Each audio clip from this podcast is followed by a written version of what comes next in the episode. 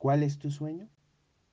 La respuesta a esta pregunta es fundamental para impulsar nuevos comienzos entrando a un año nuevo.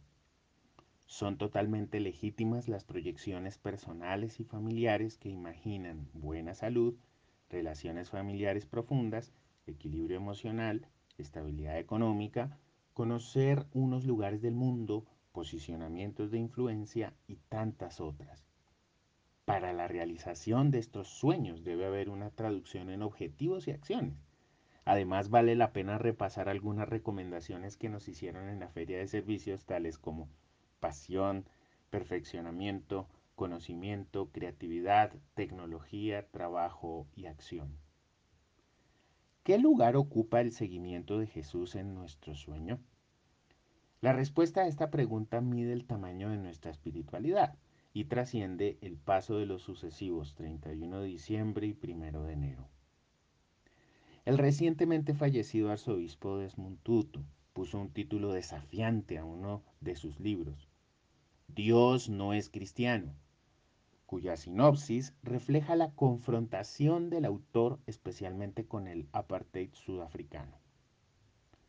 ¿Cuántos blancos creyentes trazaron sus sueños en medio de la macabra segregación racial sudafricana?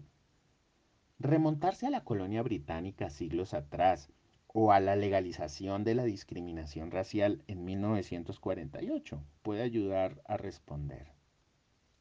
Para ponerlo en términos cercanos, hay formas de supuestamente creer en Dios que emprenden proyectos en su nombre respondiendo a intereses de casa, carro, beca y viajes sin la más mínima contextualización de sus sueños con los intereses de Dios. Hay otro título maravilloso en el aporte de Desmond Tutu.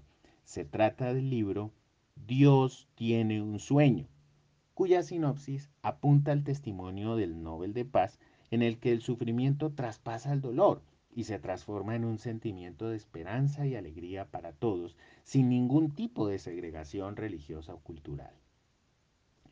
Este es el sueño de Dios, el cual es expresado en palabras del profeta Jeremías como bienestar y esperanza.